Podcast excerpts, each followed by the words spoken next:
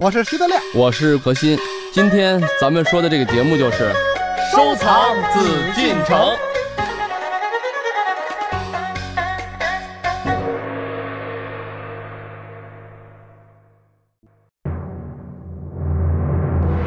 它被称为东方三大殿之一，它是中国现存最大的木结构大殿。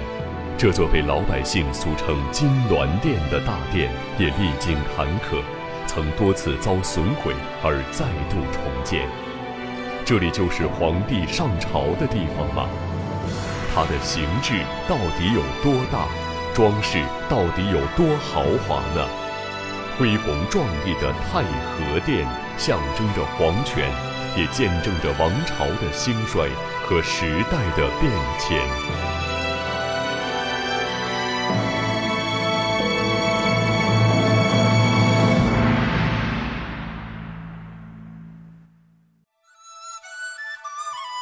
欢迎各位继续来关注我们的《艺海藏家》，我是永峰。今天是我们收藏紫禁城的日子，在我对面呢还是大家非常熟悉的两位嘉宾。大家好，我是何鑫。大家好，我是徐德亮。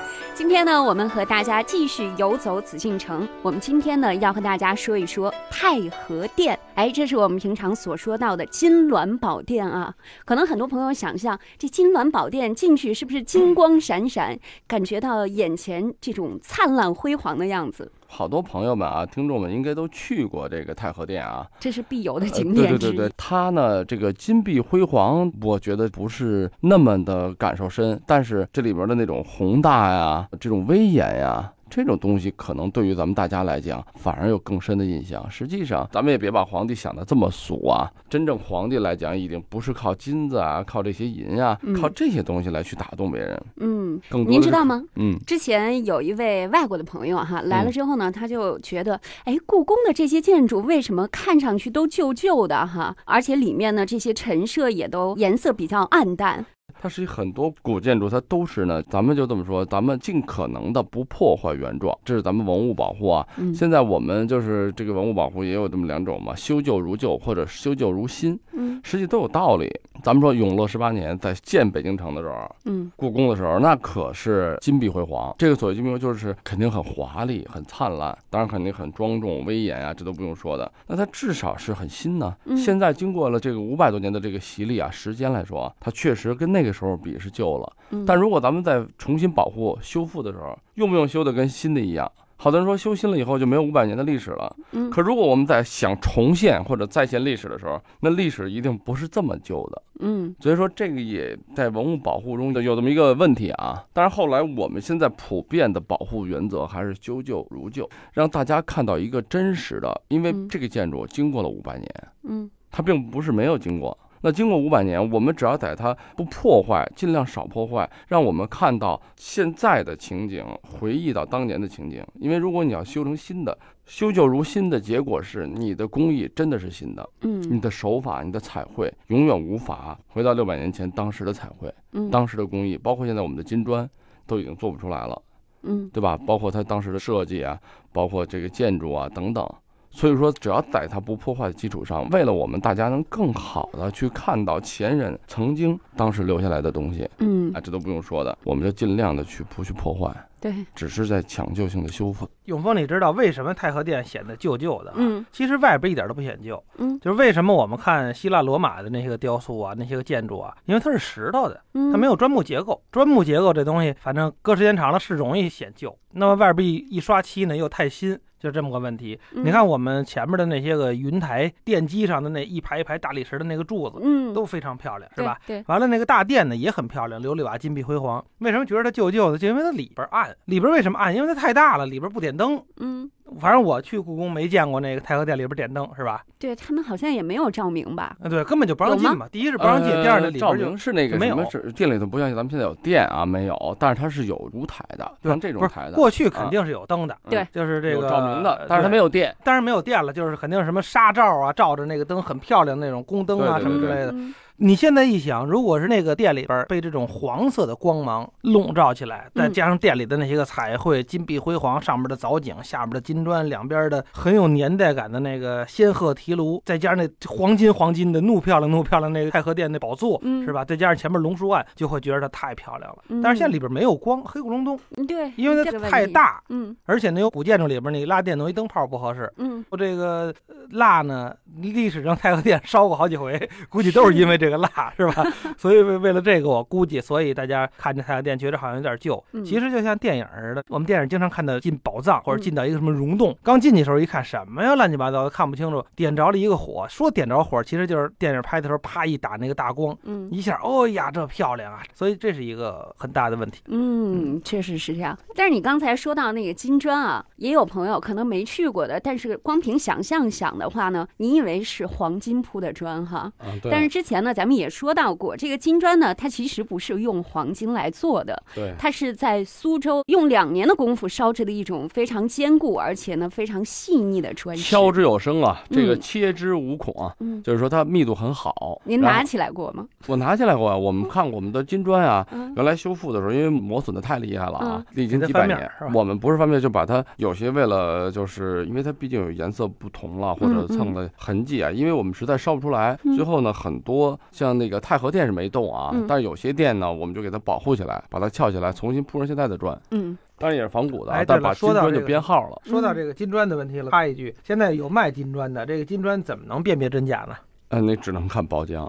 呃然后我觉得卖金砖，你就这么想啊，可以这么说，他只要卖这金砖都是假的。为什么呢？它不见得古贡王府，过去也有啊，王府的银安殿。这这个他当然说啊，说的是金砖，我觉得啊，第一，这个金砖本身把它翘起来，嗯除非是就因为在以前人不了解这个东西，现代人知道这金砖的价值了，他又不可能翘。嗯你想现在要你不还不像个东西，说我赏赐给你了，这东西咱说我们这皇帝这是王府的东西，我留出来了，您这砖我怎么留出啊出来王府一块 砖？上面 很也难没有留，编就号对啊，这有编号了，啊每个砖后面都是谁谁谁监造，谁谁就是人头责任制，哦，谁监造谁督造谁最后做，每一块砖都每有块啊？砖都有。哦故宫门砖上，就是咱们说这个城墙每块砖都有，哦，就跟那个戳子似的啊。但它那个是烧的时候，直接梆梆梆梆梆都打上嗯，然后再烧制，啊。对啊，等于这批砖都是我跟德亮负责的，嗯。这五千块砖我都有我们俩名字，谁也跑不 了。哦，那刚才德亮所说到那个问题，可能也会存在啊。就比如说，现在有人他做出这样的金砖，上面也写着，也刻着这样的印，就说我是拿啊来对的。啊，但是你的那个包浆有没有 啊？啊，对吧？您这个砖用没用过？您是杠杠新的，是什么不地是但 方是但是我看，反正我见过几个卖啊的，这就在北京也见过，在外地也见过。啊？看这包浆还很厚实，嗯，但那是是它包浆也是可以做出来的。是可以做，所以这就有一问题，啊就是它怎么能看呢？呃，看不太好看，你看它的切面的密度，因为它砖你要出来嘛，嗯肯定边上有密度啊，密度够不够啊，颜色够不够啊，真是看不出来。但是你要在上面一试，嗯你拿回家，比如说你这，除非一直不用，嗯，只要你用一下，只要你多磨一磨，它这个釉时间长了就会那什么，而就时间吧，就是那你们为什么现在做不出这个来呢？它嗯就差因为在哪时儿？间呀、差就差在时间。以前的金砖能用，比如我烧出来这种效果，现在也能烧出来这种效果的砖。嗯嗯但是你用呢，用半年，没有超过一年的金砖，就磨的那个一釉已经不行了，磨的就很差了。但是这现在的那个以前的金砖是五六百年，我就想问这样一个问题啊嗯，因为咱们不是知道太和殿曾经多次遭过焚毁吗？对，那那些金砖呢？金砖没事儿啊，它没是。我们没有现在依然用的是明代的吗？对，音乐用的是明代的，哦，就是金砖没事儿。它基本现在太和殿烧啊，以前都是以雷雨啊、自然的那个天气为主，嗯，基本没有烧到说这个没有整个德亮这个那种，比如说蜡烛失手掉到地上呃，了。没有很少，因为什么？嗯因为你别忘了，金轮断里面是有人的。古人对火烛的这个重视程度啊，尤其故宫啊，这点我嗯讲讲，比咱们现在还要重重视。嗯，嗯现在咱们我们像我们责任制啊，我们下上下班断电呀、等等啊，呃，注意防火啊。那个时候就是敲这个锣啊，小心火烛啊，就是专门有执事太监去管这个事儿了，去嗯看的。嗯啊，您这屋子里现在没人了的话，那他一定要注意烛什么的灭没灭啊，有没有着的呀、或怎么样？嗯那时候也不存在抽烟的问题，所以防火基本上都是自然灾害。哦，全都是因为天然难的这种，对对灾对对难，啊基哈本上就，当然说后来有没有人祸啊，都那个打仗啊、明末呀，嗯但是呢，基本上就是咱们说平时日常的故宫的这个火情啊，嗯。都是天灾。那我们现在看到的这个建筑不是明代的样子顺吗治不基本上啊，嗯还是明代的样式，因为从呃永乐时期嘛就开始建了，但是呢，确实是重建过几次啊。嗯才刚开始的时候，咱们太和殿不叫太和殿，嗯这太和殿什么时候呢？这个是顺治的时候才改为太和，嗯，最早叫做奉天殿，奉天殿以后呢，又叫皇极殿。嗯这个清以后嗯啊，改成太和殿了，太和充满嘛。它这个包括呢，故宫有很多的殿啊，它还都是有一些名字的这个变化，但是嗯位置这个位置本身的建筑的形式也基本上是按照这个原来的图纸去盖的嗯啊，没有什么大的变化。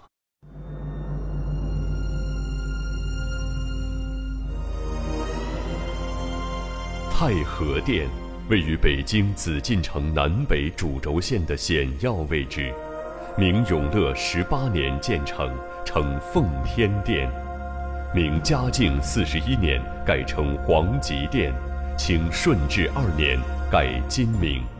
建成后屡遭焚毁，多次重建。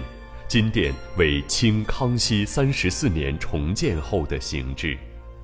太和殿是紫禁城内体量最大、等级最高的建筑物。殿前宽阔的月台上陈设日晷、嘉亮各一，铜龟、铜鹤各一对，铜鼎十八座，以象征皇权。太和殿之上为建筑形式最高的重檐五殿顶，屋脊两端安有重约四千三百公斤的大稳，十只镇瓦小兽也显示了太和殿至高无上的重要地位。殿内金砖铺地，共铺二尺见方的大金砖四千七百一十八块。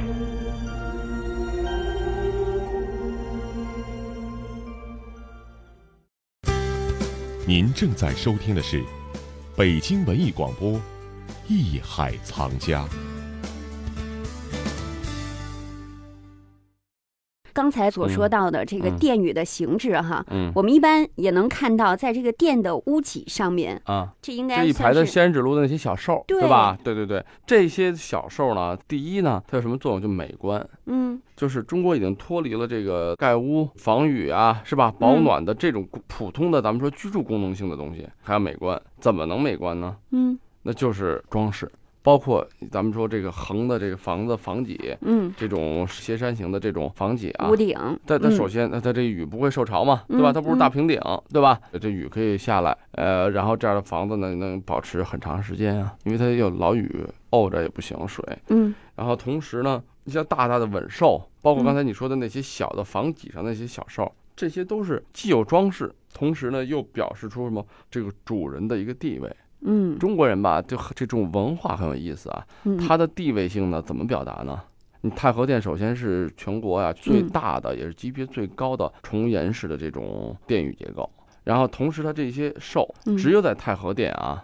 刨去仙人指路那个小仙，那个那个据说是一个南朝的皇帝啊，得道成仙了嗯啊，所以说呢，他得道成仙以后呢，他后面不是跟的都是这个，不管是龙子也好啊，嗯这个东西呢，把这个小仙儿呢一般都在房脊上，仙人指路，嗯表示预示这个房子就是呃吉祥嘛，这个稳稳固啊等等啊。嗯哎，然后这几个小兽呢，一般的皇帝的也都是九个，嗯，皇家的啊，哎，你看其他的殿宇，唯独太和殿是十个，哦。这在全国都没有的嗯，咱一提到文化，我就特想问问德亮哈，啊。文人德亮，您能告诉我们后面十个小兽是什么吗？在明以后吧，这是一个很好的故事。但嗯是呢，可惜的是，现在这个故事啊，已经是大家都不知道了。嗯什么故事呢？过去我们在明朝的时候啊，有这个前后七国，嗯前七国、后七国，其实呢就是春秋战国这点故事。前七国呢是孙庞演义， 就是孙膑、庞涓；嗯后七国呢是岳田演义，就是乐毅和田丹。嗯其实就是历史上的这个孙膑、庞涓、马陵道之战、围魏救赵和这个乐毅伐齐， 这个下齐七十余城，然后田单火牛阵，其实就是历史的这个故事，把它丰富演变。嗯再往后呢，就得说到我们这行业了啊。说书的是很伟大，他把这个很简单的两本小书呢，敷衍铺陈，铺陈成了六部大书。嗯这六部大书呢叫六部春秋。其实这春秋跟战国本来也是不一样的嗯时间段，但是其实老百姓也不懂，说书的人也不懂，就管它叫六部春秋。哪六部春秋呢？银河春秋、走马春秋啊、封建春秋，呃等等吧，六部春秋讲的什么故事呢？就是所有你熟悉的春秋战国的这些个名人，他都把它攥弄到一块儿，哦，而且都是神仙了。比方是个有能耐的人，肯定是王得道朝。成仙，王禅老祖之徒是吧？都是这个，有点像《封神榜》，但是呢，因为它成书比《封神演义》晚，它等于得到清朝了，而且又都是这些个民间说书这些艺人编纂的，所以它的这个文学水平很差，但是故事很热闹。嗯，你比方从这个伍子胥开始讲，伍子胥临潼斗宝，挂六国名府印，就是挂六国相印。回来以后呢，遇到这个刘展雄，刘展雄其实就是过去庄子里边说这道直啊，嗯，但是呢，这民间就叫刘展雄，他这刀法最好。后来关公那个刀就是这个孟白猿传刀，就传的刘展雄这刀，一马三刀。这过去的故事了啊，再往后，伍子胥文昭关，然后怎么去到吴国，怎么吹箫，怎么遇见神仙，完了怎么又打回楚国，鞭尸三百，这是一个书。嗯再往后就是无颜娘娘，钟无艳这个故事，丑嗯娘娘，齐国什么晏婴啊，这些人的故事也都是神话的。那么咱们就说到这个殿上这十个了，这是什么春秋呢？这是后齐国，应该是走马春秋。嗯，越田演义、乐毅、田丹、孙膑，就这些人的故事。那么这个齐国呢，叫齐闵王。这齐闵王呢，可能是不太好，把这个乐毅给得罪了。结果乐毅本来是齐国人，完了他不保齐国，保燕国去了，就是保嗯咱北京这儿来了。强大以后去打齐国，连下齐国七十余城。当然这是历史上有的，最后是剩寂寞跟这个吕这两个城。但是在这故事里呢，齐闵王第一他又是王，第二他又有这个天命嘛，所以好嗯多神仙都保护着他。但是呢，乐毅呢太狠了，最后把这个齐闵王跟他那个邹妃。王爷背后一定有一个很坏的女人，是吧？就 像什么慈禧太后啊，什么类似这种，把这邹妃呢就一片一片剐了。完了，把这个齐闵王呢是搭到门板上，四脚绑齐，在太阳地儿底下晒死了。所以在清朝，你一说伍子胥临潼斗宝，这谁都知道，但是现在大家都不知道了，顶多知道伍子胥就是听文章官这戏，嗯，晒闵王，这也大家都不知道了。但是过去一说，您在这儿再等会儿我，我回去吃个饭，待会儿我出来跟您下，你拿我当闵王了，成了一典故了。但是因为这书后来它封建神话色彩太浓，解放以后就没人说了。再说到这个屋脊上这十个兽儿，那过去呢肯定它就是装饰了嗯，但是后来因为有了这个故事，大家伙儿就附会，就说那个最上面那个骑鹤的那个呀，那就是齐闵王。哦，这个后边这些个兽呢，什么龙啊、凤啊、什么天马、海马等等吧，这些个呢，就是仙家派去救他的。他在那嗯房顶上不是晒着呢吗？他要被晒死了吗？这些个去救他去，哎，结果一样一样的去都没救下来，最后他还是被晒死了。这是一个过去的一个挺好的一部书，现在嗯那恐怕失传了，没地儿找去。嗯，嗯，这其实这些兽也是有等级的，是吧？刚那才当何然老了师说，嗯嗯，只有太和殿有十个兽，嗯，后然后中和殿是七个，嗯保和殿呢是九九个，个哦对对嗯，，不是，嗯但是那个齐凤的那个仙人，啊嗯对其实就齐闵王是都有啊的。对都有的，对，咱咱们这叫做仙人指路嘛，嗯，就是嗯这个小仙人都有，不算仙人啊嗯，只算后边的小兽。不算他之后啊，就如果算是他， 10个太和殿那是是十一个。一个，对嗯，对不，算他就是十个，因为嗯都有。啊。嗯呃，说起这个小兽啊，然后咱们又就刚才又讲了一些小故事，咱们再看看，实际上太和殿啊，跟这个其他殿有很多不一样的地方，特殊的地方。嗯，但是我不知道永峰注没注意过，艺海藏家正在播出。您别说啊，让何老师这么一问，我就想着自己认为最为神秘莫测的物件了。可是猜了几轮都不对。那如果说把这个问题抛给您呢？您认为会是什么呢？不知道您是不是一个细心的观者呢？这里是艺海藏家，我是永峰，让我们待会儿见。本内容由喜马拉雅独家呈现。